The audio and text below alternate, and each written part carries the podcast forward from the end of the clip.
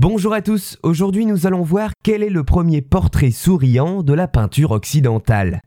Quand on pense portrait en peinture et sourire, notre esprit nous ramène rapidement à l'une des œuvres les plus célèbres de l'histoire de l'art, la Joconde. Eh bien, figurez-vous que nous ne tombons pas si loin de la réponse attendue. En effet, avec ce visage et cette bouche si mystérieuse, le sourire de Mona Lisa contribue à construire un mythe, le mythe d'un portrait énigmatique qui traverse les générations depuis 1503, année du début de sa création. Mais figurez-vous que la Joconde n'est pas le premier portrait présumé souriant de la peinture occidentale, mais bien le second, bien que nous le verrons, des débats soient lancés.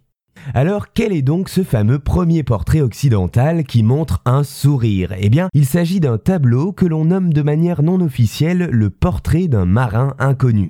Nous pouvons voir sur cette huile sur toile, pas plus grande qu'une feuille à quatre, le portrait d'un homme sur fond noir, peint par un artiste sicilien du XVe siècle, l'un des plus importants de la région à cette époque, nommé Antonello de Messine. L'œuvre aurait pu passer inaperçue dans la masse de portraits réalisés dans cette seconde partie du Quattrocento, mais un détail l'a inscrit dans l'histoire. Ce tableau sort du lot de par sa particularité essentielle que l'on ne peut pas ignorer en le contemplant, le fait de représenter un homme qui sourit. Imaginez-vous bien que jusqu'au XVIe siècle, le portrait était réservé aux nobles, aux familles puissantes et mettait en valeur des figures sérieuses en mettant en avant la symétrie des visages. Qu'il fût portrait religieux, politique ou encore mystique, le sourire était alors proscrit car porteur d'asymétrie et hors des codes de ce genre de peinture. Le sourire de notre marin renvoie qui plus est au bonheur d'une personne lambda que l'on pourrait croiser dans la rue et non pas à une personne puissante et importante selon les canons de l'époque.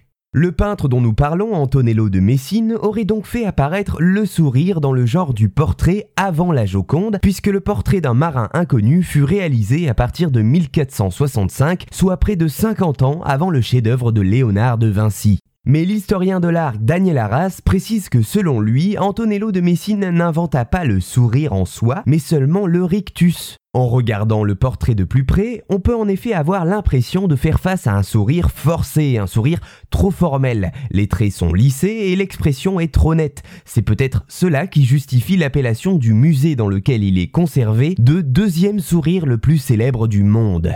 Quoi qu'il en soit, avant la Joconde, le portrait d'un marin inconnu serait le premier portrait souriant de l'histoire de la peinture occidentale, amenant un peu de gaieté dans des œuvres qui pouvaient parfois paraître un peu trop solennelles.